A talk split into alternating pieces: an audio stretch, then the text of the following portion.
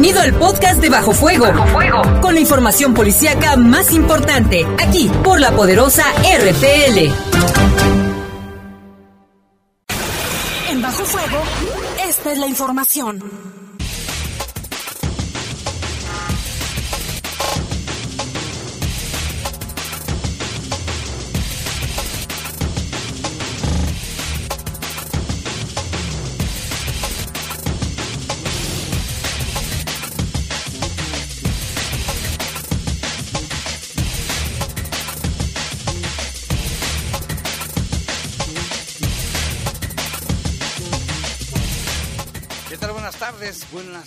Tardes y calurosas, está haciendo bastante calor. En este momento le informamos que la temperatura ambiente en León en este momento es de, no lo va a creer, 30 grados centígrados. A esta hora de la tarde, 7 de la noche, 30 grados. Hoy la temperatura máxima llegó a los 31 y se espera una mínima de 13, o sea, nada de frío para que tome precauciones. Yo soy Jaime Ramírez, les saludamos en este espacio informativo de Bajo Fuego. En los controles está Jorge Rodríguez Sabanero, control de cabina está nuestro compañero Brian Martínez y vamos a presentar un avance de la información. Investiga la, la, Fiscalía del Estado el doble homicidio de dos hermanos invidentes en la colonia Lomas de la Piscina. Un hombre de 37 años de edad resultó herido a balazos en la colonia Convive. Y mire, elementos de tránsito realizaron un operativo en la colonia San Felipe y allí infraccionaron a 50 motociclistas por diversas causas.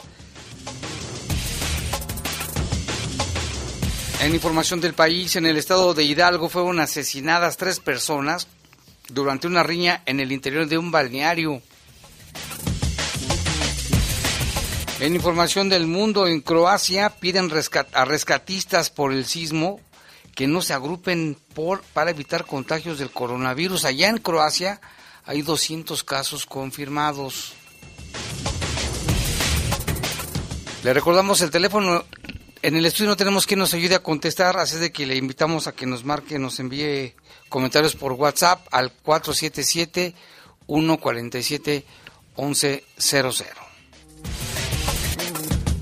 Son las 7 con 2, vamos a una pausa, regresamos. Comunícate con nosotros al 477-718-7995 y 96. WhatsApp 477-147-1100. Continuamos en Bajo Fuego.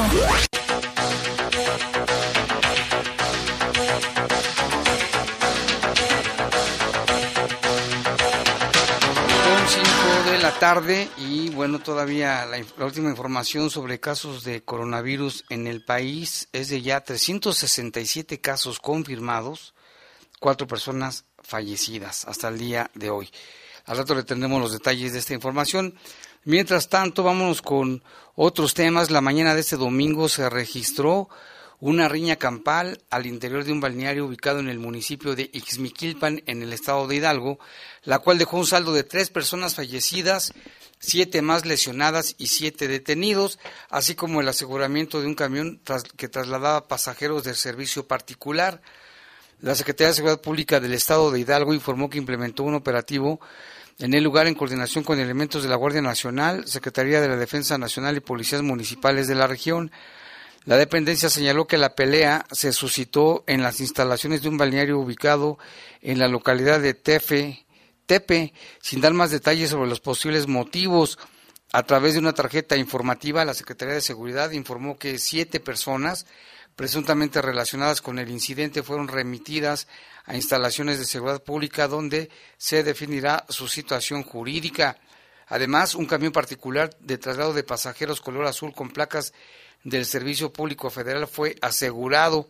También detalló que tres personas lesionadas fueron llevadas a un hospital en la capital de Hidalgo, la ciudad de Pachuca, donde reciben atención, mientras que las otras cuatro son atendidas en la región de Ixmiquilpan.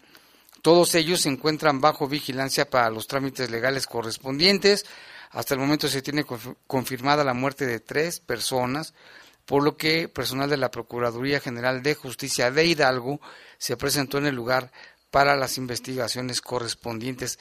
No, pues andaban cotorreando, echando vino, se pelearon, salieron a relucir armas de fuego y este es el saldo, tres muertos, tres heridos, allá en el estado de Hidalgo.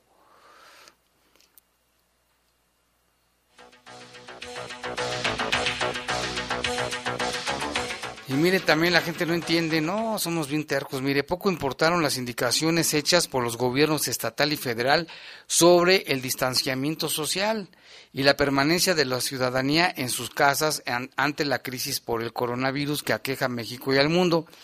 Pues mire, algunos habitantes del municipio de Sayula, en Veracruz, decidieron desobedecer las medidas sanitarias y salieron para realizar actos de rapiña luego de que dos trailers trailers chocaran la mañana de este lunes. De acuerdo con los primeros reportes, la autopista Acayucan-Cosamaloapan fue cerrada mientras las autoridades estatales realizaban labores de auxilio a las pesadas unidades que chocaron al sur de Veracruz. Los hechos ocurrieron a tres kilómetros de la caseta de Sayula de Alemán, cuando el tráiler, cargado con viguetas que venía de Puebla, le cerró el paso a la unidad cargada con cerveza que había salido de Tuxtepec en Oaxaca. Esto provocó que ambas unidades chocaran por la parte trasera y quedaran volcadas sobre el acotamiento. El accidente provocó el cierre de carriles hacia la Ciudad de México y también hacia Villahermosa y generó un tráfico de varios kilómetros de unidades en la zona. Pese al periodo de aislamiento por el COVID-19, pues mire, Cientos de personas, niños, adultos, gente mayor, arribaron al lugar para realizar la rapiña de cerveza y viguetas. Poco tiempo después de que ocurrió el siniestro entre ambos trailers, hasta el momento no se ha reportado la detención de ninguna de estas personas que acudió a robar la mercancía sin importarles el coronavirus ni nada de eso. Se sabe que los choferes están vivos, pero se informa su estado de salud, pero a la gente no le importó. Llegaron en en grupos y se llevaron cervezas y viguetas. Y mire, autoridades de Jalisco detuvieron a un abuelito que aseguraba tener la cura del coronavirus y que la promovía mediante perifoneo por las calles. Este hombre de la tercera edad fue detenido por alterar, así le pusieron los policías, el orden público en respuesta a reportes ciudadanos de que él realizaba perifoneo en una camioneta tipo van y aseguraba que tenía la cura para el coronavirus COVID-19. Se trata de don Ángel, de 76 años, fíjese, fue detenido en la plaza pública frente a la presidencia municipal de San Pedro Tlaquepaque, Jalisco. Él decía en su sonido, les vengo a curar del coronavirus, repetía a través de su sistema de sonido montado en una camioneta van modelo 2015, el vehículo que mostraba leyendas como consultorio médico, en 72 horas logré erradicar el dengue. Yo voy a demostrarle a todo el mundo que lo que yo hago, nadie, nadie, así dice, lo hace. Fue asegurado por parte de elementos de la comisaría de San Pedro Tlaquepaque. La detención fue realizada en la confluencia de las calles Obregón e Independencia en el centro. Al ser detenido, Juan Ángel no pudo acreditarse como médico. Tampoco tenía permisos para perifoneo ni publicidad en la vía pública, por lo que quedó a disposición de los juzgados. El consultorio, el consultorio de Juan Ángel, que está ubicado en ahí en el fraccionamiento Revolución de Tlaquepaque, de acuerdo con el área de inspección, pues fue clausurado por no cumplir con los requisitos. Ojalá que fuera cierto que tuviera la cura, ¿eh? pero pues no. Vamos con información del mundo. Un sismo de magnitud de 5.3 sacudió este domingo Zagreb, ubicado en Croacia, el cual dejó varios daños materiales y escenas de pánico que llevaron a las autoridades a pedir a la población que no se congregue por temor a propagar el coronavirus. El, el, temblor ocurrió a las 6 de la tarde, hora, de, hora local, e hizo que numerosos habitantes abandonaran a toda prisa sus casas la aguja de la Catedral de Casco Histórico de Zagreb y varios inmuebles de la zona centro resultaron este, dañados por este fuerte sismo. De acuerdo con el Centro Sismológico de Europa, el epicentro se situó a 7 kilómetros al norte de Zagreb. El sismo se sintió también en el sur de Austria y en Eslovenia. El ministro del Interior, Davor Bosinovic, pidió a la población permanecer en la calle pero evitar reunirse en grupos para no facilitar la propagación del coronavirus, donde se han detectado en ese país, en Croacia, 200 casos. Les decían las autoridades mantengan distancia, no se agrupen. Estamos enfrentando a dos crisis, el sismo y la epidemia. Varias zonas de la capital, de Zagreb, quedaron sin luz. El edificio del Parlamento también resultó dañado y los Balcanes se encuentran sobre una gran falla sísmica y registran terremotos de baja intensidad con mucha frecuencia. Y mire lo que está pasando en El Salvador, porque allá, aunque es un país chiquito, pero mire, las autoridades salvadoreñas informaron que un total de 327 personas fueron detenidas, arrestadas en ese país debido a que incumplieron la cuarentena domiciliaria impuesta el sábado por las autoridades de El Salvador debido a la pandemia. De acuerdo con el ministro de Justicia y Seguridad de El Salvador, Rogelio Rivas, las personas que no han acatado la cuarentena de estar en su casa ahora la pasarán lejos de sus familias. A través de su cuenta de Twitter, el ministro pidió a los salvadoreños que sean inteligentes y que colaboren para no poner en riesgo su vida y la de sus seres queridos. Estas personas iban a pasar, van a pasar 30 días en cuarentena, iban a pasar un mes en cuarentena en sus casas con sus familias, pero ahora empezarán el día 1 de 30 en centros de contención rodeados de desconocidos, comentó el presidente Nayib Bukele. El mandatario pidió a la población respetar la cuarentena tras indicar que es por su salud, su vida y por la de los demás, su familia.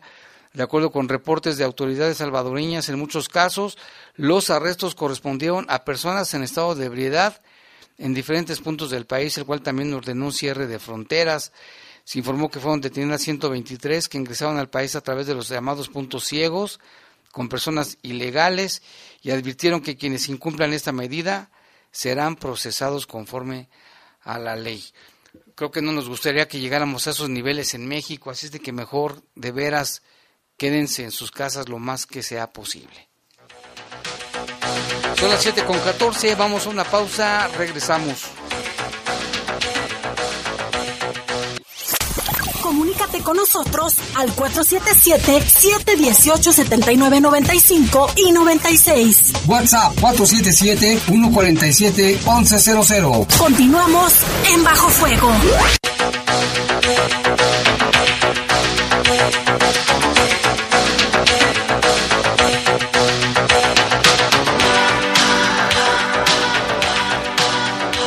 Bueno, pues vámonos con información local y regional. La noche de ayer, la Unidad Especializada de Investigación de Homicidios inició la investigación en torno a dos personas fallecidas por disparos de arma de fuego y una más lesionada. Los hechos ocurrieron en una casa de la calle Capricornio de la colonia La Piscina. Los finados, un hombre y una mujer, identificados por un familiar, tenían 38 y 40 años de edad. El estado de la persona lesionada que también resultó en ese ataque se reporta estable. En el lugar de los hechos, peritos criminalistas procesaron la escena y recabaron indicios balísticos que fueron preservados para su análisis, en tanto las indagatorias para el esclarecimiento de los hechos se encuentra en receso. Esto pues ocurrió allí en Lomas de la Piscina, donde se hablaba inicialmente el reporte a la Policía Municipal era de personas lesionadas y personas fallecidas. La mujer se llamaba Rosario, el señor se llamaba Romero y la lesionada Marta de 54 años. Los fallecidos y la lesionada se encuentran al interior del domicilio, decía el reporte. Probables responsables, lo único que se supo que iban a bordo, ya sabe usted, de una motocicleta de color negro. Es todo lo que se pudo decir ahí. También en otro ataque a balazos, mediante un reporte de personal de un hospital, en la fiscalía se tomó conocimiento de una persona fallecida por de, 37 años de edad, el cual había ingresado como lesionado por arma de fuego el pasado 19 de marzo en hechos ocurridos en la calle Flor de Madera de la colonia Convive. Ahí la unidad especializada en, en investigación de homicidios pues ya lleva a cabo las indagatorias para el esclarecimiento de estos hechos. Y en Irapuato también eh, se tuvo conocimiento de dos mujeres asesinadas en la calle, en el camino al Guayabo, a la altura del fraccionamiento San Javier de Irapuato. Ambos cuerpos presentaban lesiones en el cráneo y hasta ahora no estaban identificadas. Bajo la dirección del Ministerio Público Especializado, los investigadores determinaron los procedimientos para la preservación del lugar y recuperar pistas físicas entre los elementos balísticos. Esto pasó en Irapuato, dos mujeres asesinadas.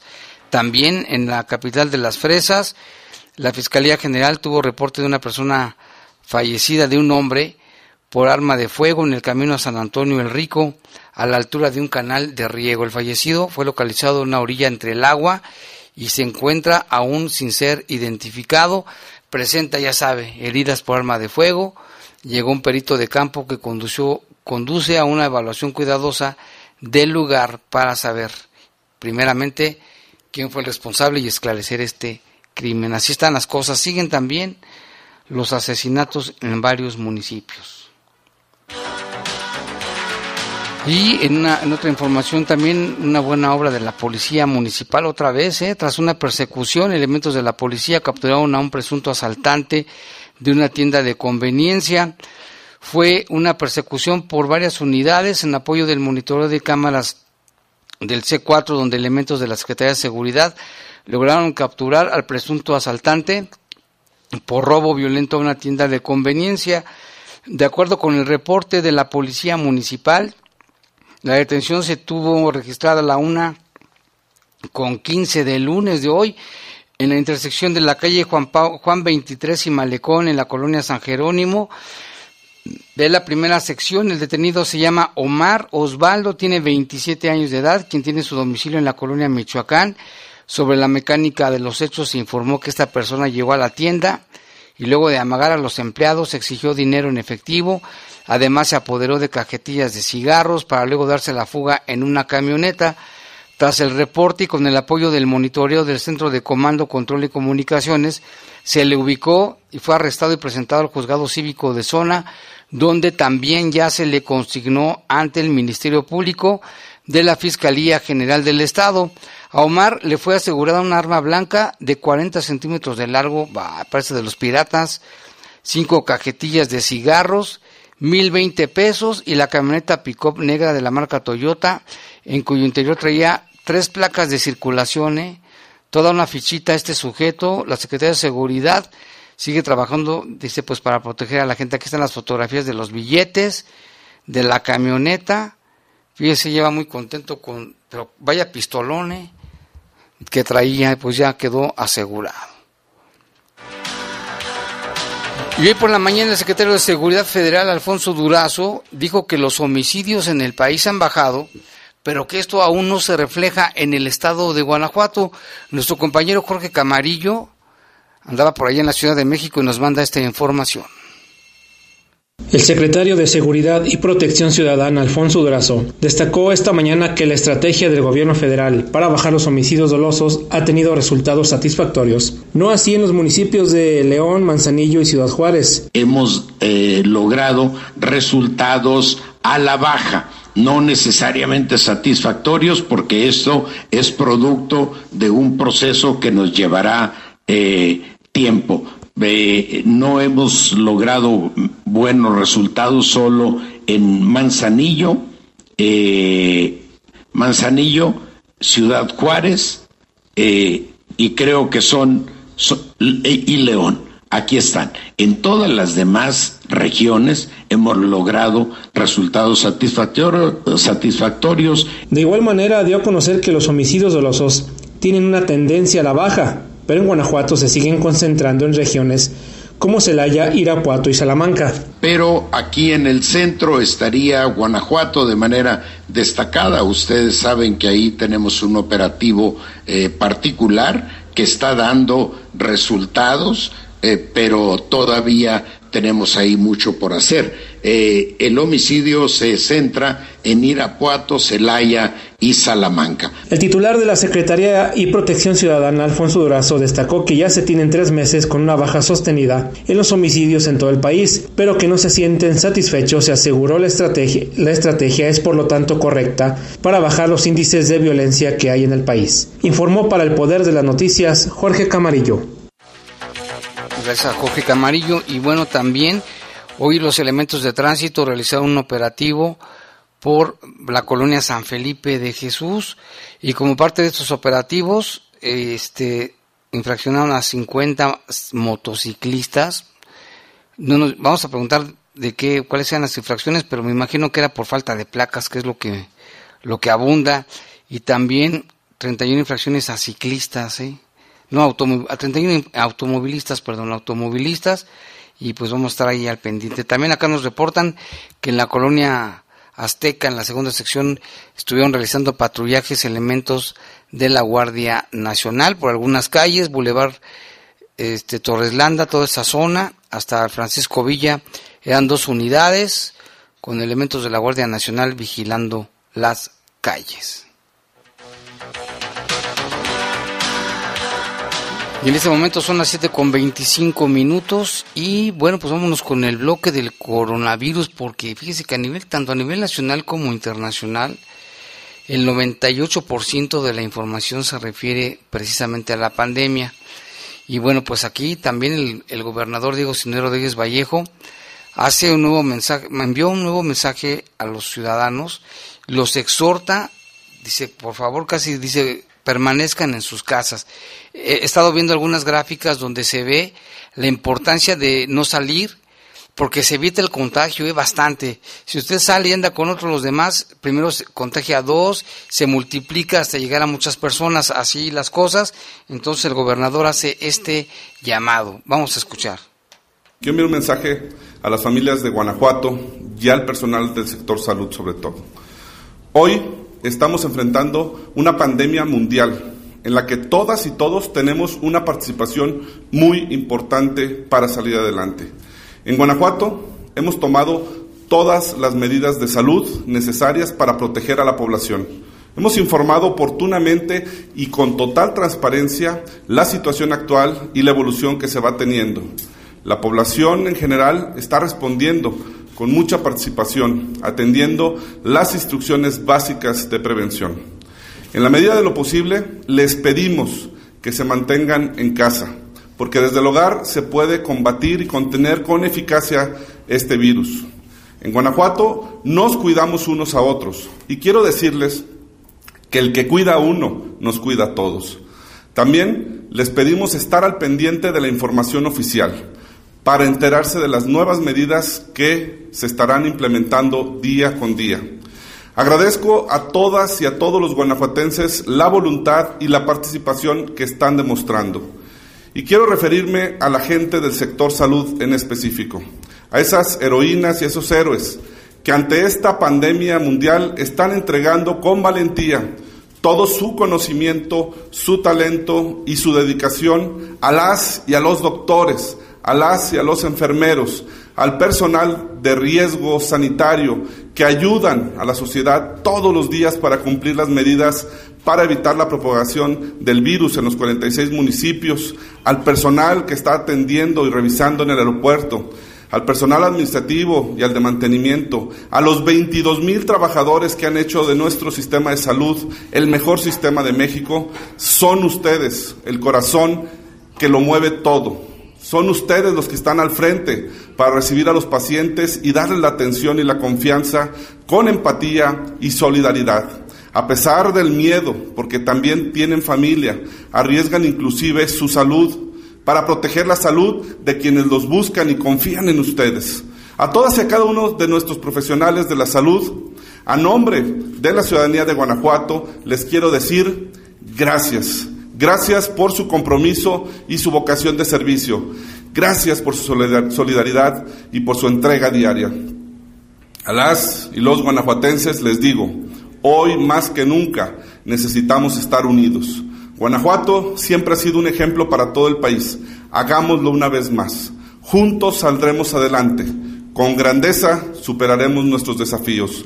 Vamos juntos, vamos unidos, vamos por Guanajuato. Muchísimas gracias a todos ustedes. Este es el mensaje del gobernador. Y fíjese la importancia de estar en casa. Aquí hay una gráfica que dice el poder de la distancia social, cantidad de contagio en 30 días. Por ejemplo, si una persona contagia, una persona puede contagiar a 2.5 personas, una sola. A los 30 días el resultado serían 400 406 personas contagiadas. También dice, si una persona contagia, este, una persona contagiada se guarda en su casa, eh, hay menos la, la, mitad de exposición con otras personas serían una persona con 1.22 personas contagiadas y en 30 días serían 15. Pero si hoy si usted se queda en casa, usted está contagiado, vamos a suponer, eh, hay 0.625 personas contagiadas y en 30 días únicamente serían 2.2 personas contagiadas. Así que vea la importancia de permanecer en casa.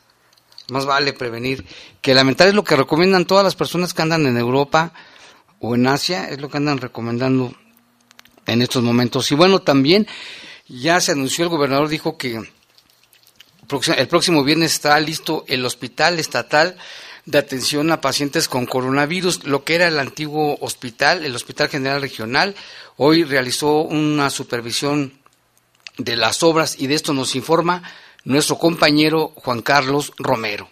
El antiguo Hospital General de León se está reconvirtiendo en el primer hospital a nivel nacional que atenderá exclusivamente a pacientes con COVID-19. En un recorrido realizado desde ayer por el Poder de las Noticias, se pudo observar una decena de personas pintando la fachada del inmueble, quienes mencionaron que días antes también estuvieron rehabilitando espacios al interior de este hospital. Con esto, el viejo Hospital General ubicado en la calle 20 de enero de la colonia Obregón, también conocida como el Barrio Arriba, volverá a tener un importante papel en el cuidado de la salud del estado de Guanajuato. Hace unos minutos, Diego Sinué, en compañía del secretario de Salud de Guanajuato, Alberto Díaz, y el alcalde de León, Héctor López, hicieron una supervisión de las obras que se están llevando a cabo en el inmueble. Previo a su llegada, elementos de la Sedena y de la Guardia Nacional estuvieron resguardando todo el lugar y a sus alrededores, debido a la presencia del general de la región militar y el encargado de la Guardia Nacional en el estado. Por otro lado, solo permitieron entrar a dos personas de un mismo medio de comunicación y en el recorrido solo participaron fotógrafos y camarógrafos debido a las medidas de prevención como la de la sana distancia ante la pandemia del COVID-19. Por esta razón, algunas personas se quedaron afuera de este evento.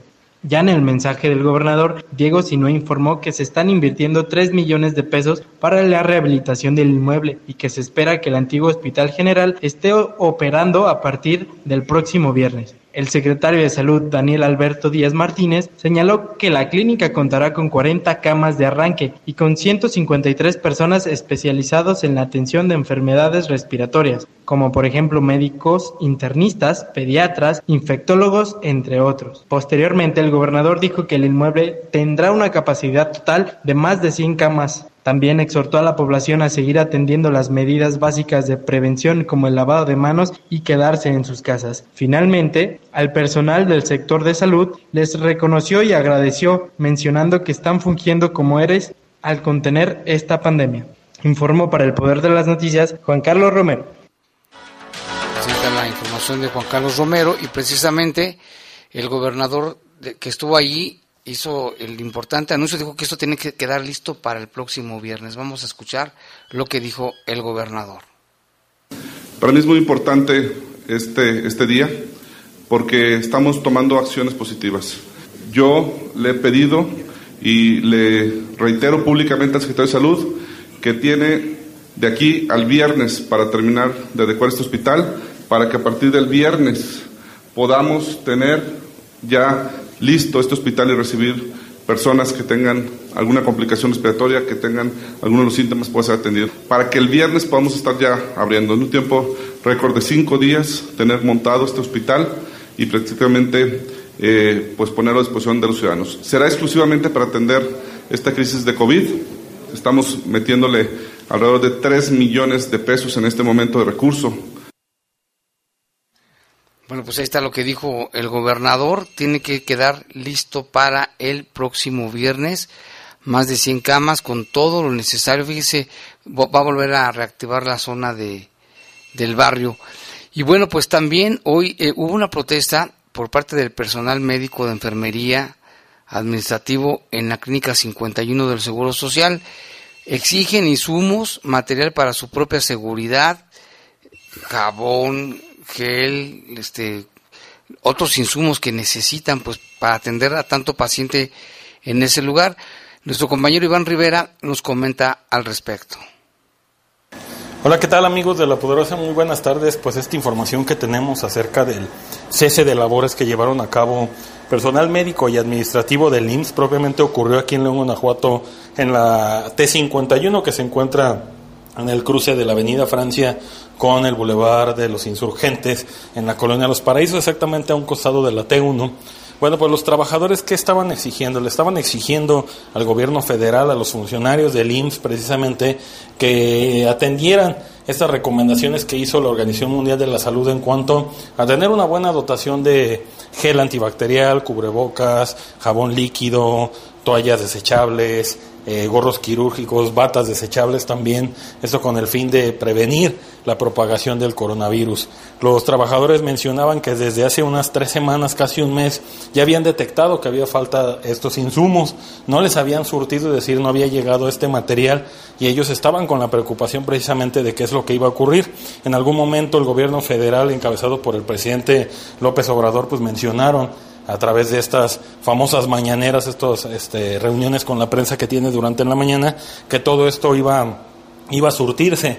Pero pasaron los días, declararon esta pandemia y bueno, pues el material de por sí ya escaso escaseó aún más. Esto en palabras de, algunos de los trabajadores. Entonces decidieron hacer una, una reunión con las autoridades sindicales del, del instituto y llegaron al acuerdo de hacer un cese de labores. Algunas otras personas han estado manejando esta información como una huelga, como un no quieren trabajar. Eh, lo que nos comentaban ahí, bueno, pues ahí de, de manera muy, muy puntual era que este cese de labores nada más era pues momentáneo, ¿no? Precisamente para hacerse notar, para hacer verle a la población que estaba ocurriendo esto al interior de, de, esta, de esta clínica.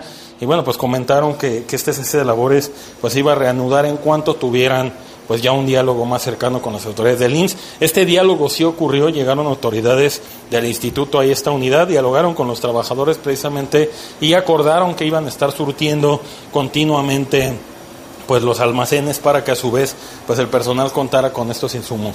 Los derechohabientes no se vieron afectados hasta ese momento porque una parte del personal todavía se quedó en la atención, es decir, en esta primera línea de atención y, bueno, pues los derechohabientes estuvieron de acuerdo porque a decir de los trabajadores, los mismos derechohabientes les comentaban que sí efectivamente en lo que eran los baños no había papel de baño, no había este, toallas sanitarias, no había jabón incluso, entonces esto pues era preocupante, ¿no?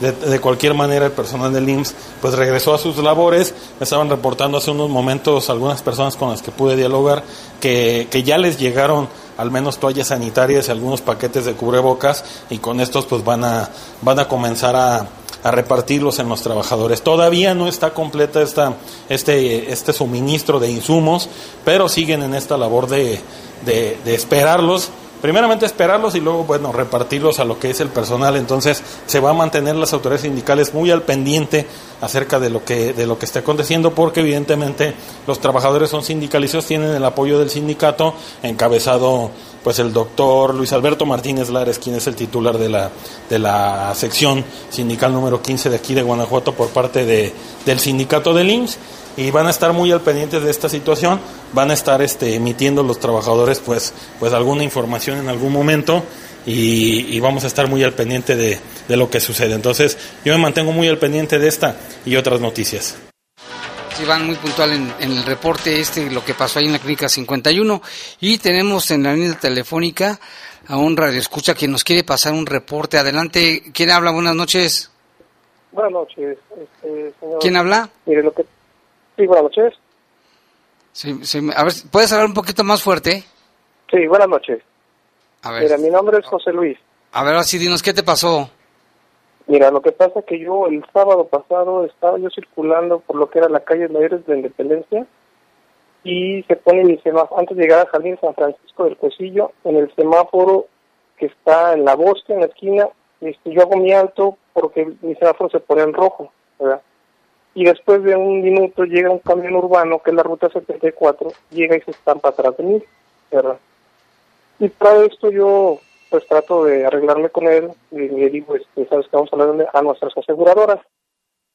En ese momento, ya transcurrido 20 minutos después, aborda su aseguradora, nos aborda y la mía también nos llega. En ese entonces llega tránsito y empieza a tomar la declaración al, del camión urbano, cual él cuenta su versión, íbamos circulando y se estampa este, de repente cual yo estaba en alto y él, él iba distraído, iba viendo el celular y se estampa.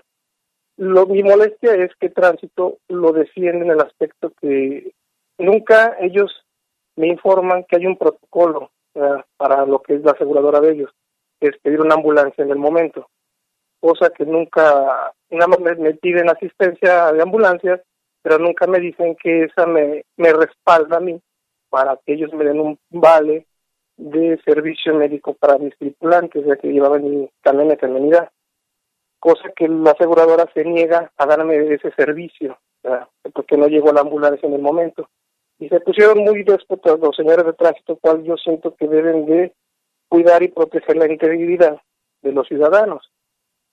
Y esa es mi molestia realmente el trabajo de estas personas. Bueno, pues, y eh, total que me dieron pase mi propia aseguradora para poder yo ir a, checar a, mi mamá que tuvo un esguince. Y es donde yo digo pues, qué está pasando con realmente el trabajo de las autoridades en ese aspecto. Aquí das a entender que le dieron la le dieron preferencia al, chofer del camión. Así es, porque la aseguradora del camión decía que ese ya había pasado su protocolo y que se manejaban diferentes a la aseguradora particular de uno. Pues mira, si pudieras ir a la Contraloría, que está ahí en, en el Palacio Municipal, y presentar tu queja formal para que pues se investigue esto bien y no, no, pues sí es injusto, ¿no? Es para que a ver si te dan, algún resultado. Correcto, si me pudieras pasar los datos para yo poder, este... Pues es ahí en, en Palacio Municipal, preguntas... De estas personas, de estas autoridades, porque no, no es justo, ¿verdad? No se me hace leal. Creo que todos debemos de, de resguardar las mismas los aseguradores resguardamos que nada los mismos protocolos, ¿verdad? Porque claro. están accidentando a alguien que pues, no, no es lógico, ¿verdad? Sí, no, pues a ver si puedes. Está en presidencia municipal, llegas ahí y le preguntas al policía dónde queda Contraloría, y subes ahí y ahí presentas tu queja formal. Correcto, entonces para ir este, mañana, porque sí, la verdad sí estoy un poco molesto de esa acción de estas personas, ¿verdad? porque te portaron muy después los trajes. Ok, de acuerdo, pues muchas gracias eh, por comunicarte. Gracias, Hasta luego. Pues sí, no, no deben de, actuar de esta manera los elementos. Son las 7 con 42. Vamos a una pausa. Regresamos. Comunícate con nosotros al 477-718-7995 y 96. WhatsApp 477-147-1100. Continuamos en Bajo Fuego. Bueno, precisamente tenemos en la línea telefónica a nuestra compañera Lupita Tilano, que tiene ya la información del corte informativo de la Secretaría de Salud. Lupita, adelante, buenas noches. Gracias, Jaime. Buenas noches, amigos de Bajo Fuego. Pues el, panorama nacional dado a conocer por la Secretaría de Salud Federal señala que son 367 casos confirmados de COVID-19 al corte del día de hoy a la una de la tarde. Esta rueda de prensa que se da a conocer todos los días en Palacio Nacional mencionan que se encuentran 826 casos sospechosos y confirman ya cuatro defunciones. Recordarás, Jaime, que las primeras fueron en Ciudad de México una y la otra en Durango. Esta eh, segunda es, eh, la tercera, perdón, es en Jalisco y en Ciudad de México. Eh, el secretario de Salud, perdón, el subsecretario de Salud, Hugo López Gatel, señalaba que estas defunciones coinciden en que tenían enfermedades crónico-degenerativas. Aquí la importancia que hay que estarse cuidando, Jaime, de la obesidad, sobrepeso y diabetes. Otro dato que me parece importante, Jaime, que ya lo están replicando diversos medios a nivel nacional, es eh, pues esta publicación o el informe que se da a conocer por la Organización Mundial de la Salud, en la que señala que México ya se encuentra oficialmente en la fase 2 de contagio comunitario en relación al COVID-19 hasta ayer, hasta ayer domingo. ¿Qué implica esto? La fase 2 es que se ha detectado personas contagiadas por personas dentro del mismo país sin que necesariamente hayan tenido exposición a la enfermedad fuera de México o en otros países. Sin embargo, el gobierno federal eh, eh, ha dado a conocer que nos mantenemos en la fase 1 y si recordarás, Jaime publicó a través de su cuenta de Facebook en la que son siete pasos eh, y que iban a empezar con la campaña o con las actividades de la eh, sana distancia. Estos siete, siete puntos es definición, el primero es definición de los espacios sociales, personal e íntimo. El incremento de medidas básicas de prevención. El tercero es suspensión laboral de actividades escolares, ese ya se dio desde hace algunos días, por lo menos aquí en Guanajuato. Y la suspensión de actividades no esenciales. De igual forma, el repliegue familiar en casa y los eventos eh, de esta es la reprogramación de eventos de, eh, de concentración masiva. El séptimo punto de esta campaña es la protección y cuidado de las personas adultas mayores, que es el, grupo poblacional que representa eh, bastante riesgo si son contagiados del COVID-19. Esto en cuanto al panorama nacional. En lo que respecta a Guanajuato, de acuerdo a la página coronavirus.guanajuato.gov.mx, señala que se mantienen los siete casos confirmados positivos de COVID-19. Eh, sin embargo, señalan que estos siguen siendo importados. Eh, todavía hay cero casos de transmisión comunitaria y ahorita los que se encuentran en, investigación son 57 y ya se han descartado 109. De estos siete confirmados, cinco son en la ciudad de León, uno en Salamanca y uno en Irapuato. Esto es el reporte que tengo hasta el momento, Jaime. Pues muchas gracias, este, Lupita. Y sí, atender eso de la sana distancia, la verdad, y mejor quedarse en casa. Si de verdad no tiene ninguna necesidad de salir, pues no lo haga. Claro, si va a comprar el mandado, la despensa, pues sí, ¿no? Pero con, con precauciones que ya nos han dicho cuáles son, lavarse las manos y demás. Así es, hay que guardar la sana distancia que señalan. Jaime, esta durará cerca de cuatro semanas, de acuerdo al subsecretario de Salud, Hugo López Gatel, esta de la sana distancia, que incluso veíamos como eh, una superheroína que es su sana distancia, que es lo que están este, dando a conocer a nivel nacional y que implica eh, cerca de un metro y medio de distancia en cada individuo. Sí, porque el virus como es un virus grande y pesado, aunque las gotículas vuelen, cuando mucho, metro y medio se caen al piso. Así es de que por eso es. Y la Susana a distancia se parece a la Mujer Maravilla. Y que lo podemos consultar a través de redes sociales. Y hay que estar informados, sobre todo también mencionar, Jaime, que no hay que hacer caso a noticias falsas, que solo alarman, sino hay que consultar las fuentes oficiales y poner de nuestra parte. Yo creo que también la responsabilidad es bien importante y pensar no solo en nosotros, sino en nuestros familiares eh, y en toda la sociedad, porque no podemos ser ajenos a... A estas cosas. Ah, Así es. Se cortó. gracias, Lupita. Buenas noches. Buenas noches. Ahí está la información con Lupita Tilano. Nos da estos esta información también muy puntual. Le agradecemos. Y pasamos, fíjese, hablando de estos temas, de que no guardamos la sana distancia. En la zona peatonal de León, el sonido ambiente de la presidencia recomienda a la gente que si no tiene por qué salir, permanezca en su casa. Y pues no, la gente sigue saliendo. Lo mismo ha pasado en otras ciudades, por ejemplo, en el municipio de Pénjamo, pero ahí sí las autoridades hoy desalojaron a varias personas que estaban allí en el centro desinfectaron las bancas, los, los pisos, porque nadie hace caso de quedarse en su casa. De esto nos informa Cintia Preciado desde Pénjamo.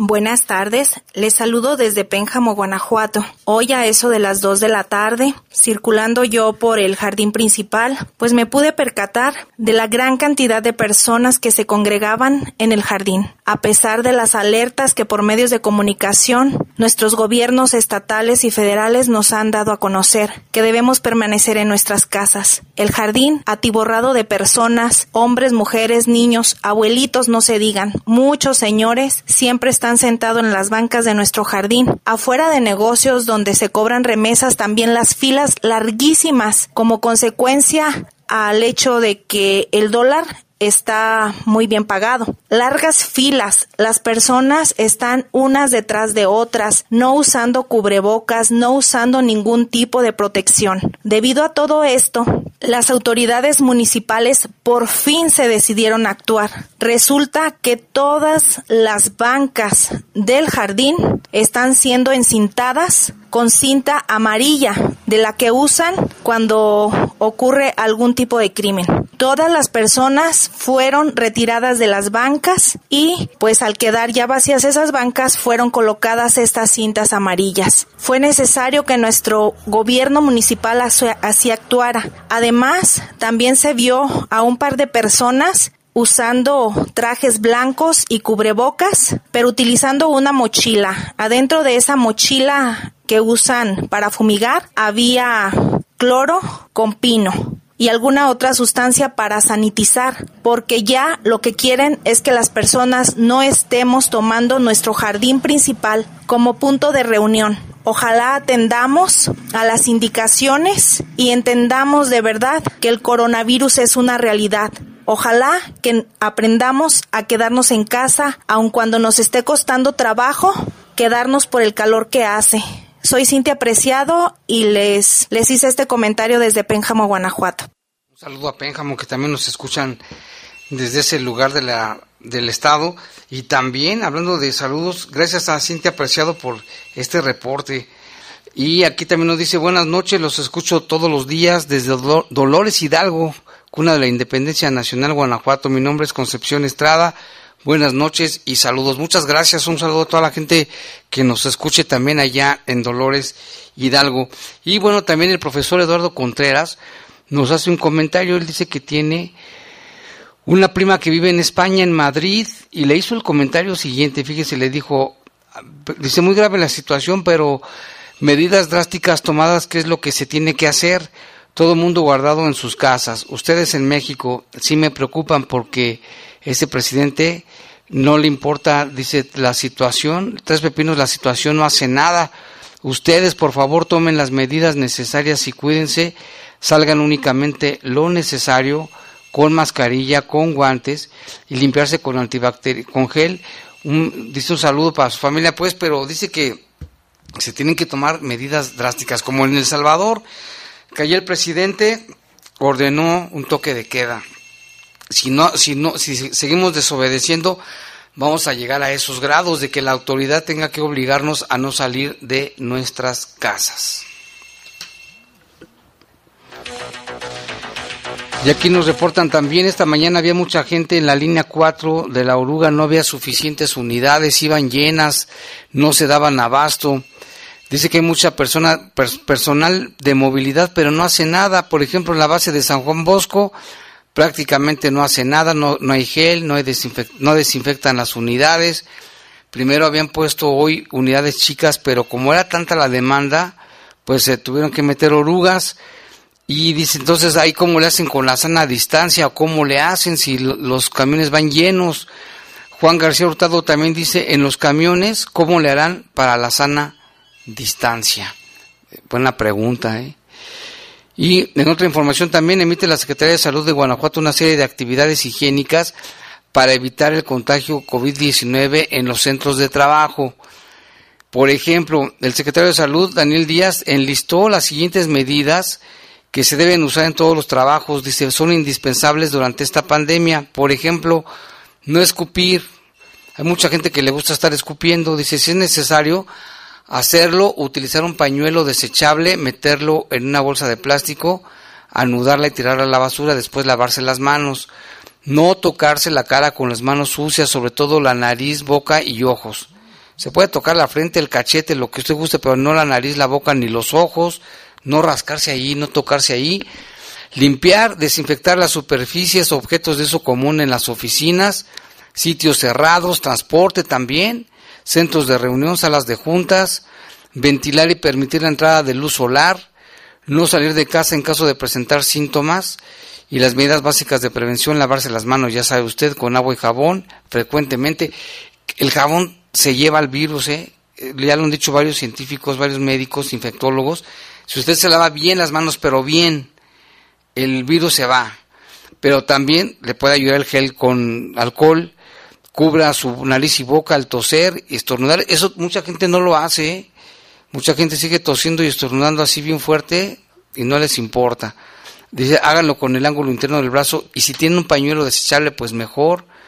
Y también recomiendan suspender temporales de actividades no esenciales en aquellas que no afecten la, la actividad sustantiva de la empresa los derechos de usuarios que involucren la congregación o movilidad de personas, reprogramación de eventos como juntas, eventos también sociales, se recomienda posponerlos hasta nuevo aviso los eventos masivos, instrumentación de un filtro de inspección general de ingreso de los trabajadores y clientes que permita la identificación con enfermedades respiratorias con el fin de remitirlas a su domicilio. Si entre su personal hay gente que está enferma, mejor que ni va, que venga a la oficina también enviar al personal a casa cuando presenten enfermedades y acudir al médico si se presenta alguno de estos síntomas. Y mire, también pusieron las autoridades pusieron a disposición de la ciudadanía un WhatsApp de manera interactiva de los últimos datos de cómo vamos en Guanajuato, hashtag COVID-19. Solo tienes que hacer tres sencillos pasos. Agregar a tus contactos el número de WhatsApp de gobierno del estado que es, fíjese, ahí le va, 477 919 0712 477 919 0712 envía la palabra coronavirus al COVID, o COVID-19 y de esta manera te llegará una lista de información, envía el número de datos que deseas conocer y listo. Así de que váyase aprendiendo el número 477 919 0712. Es un WhatsApp del gobierno del estado, únicamente tiene que mandar la palabra coronavirus o COVID-19 y ahí le va, a llegar, le va a llegar la información oportunamente. Y también de acuerdo con los consejos directivos de Explora y del Zoológico de León, en protección de los ciudadanos, estos dos espacios permanecerán cerrados hasta nuevo aviso. Explora a partir de hoy y el zoológico a partir de mañana, 24 de marzo. Ahí está el hashtag León te cuida como medida de prevención para la contingencia, también se clausuró el acceso a todos los juegos infantiles en las unidades deportivas de León, para que los niños también no se vayan a contaminar. Y así sucesivamente se irán tomando medidas, así de que de verdad le recomendamos que se quede en su casa, pónganse a ver ahora sí el celular, la tableta, la computadora, juegue con sus hijos allá adentro, pero eviten lo máximo de verdad de salir de sus casas. No queremos llegar como Italia, como Francia, como España, ¿verdad? Así de que tomémoslo con seriedad y con responsabilidad. Ya son las 8, le agradecemos la atención y nos escuchamos el día de mañana en los espacios informativos. Los servicios informativos de la poderosa RPL presentaron el noticiario policiaco de mayor audiencia en la región. Bajo fuego. Bajo fuego.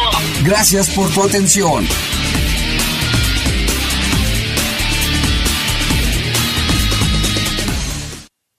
Hasta aquí, los sucesos policíacos más importantes de Bajo Fuego. Bajo Fuego.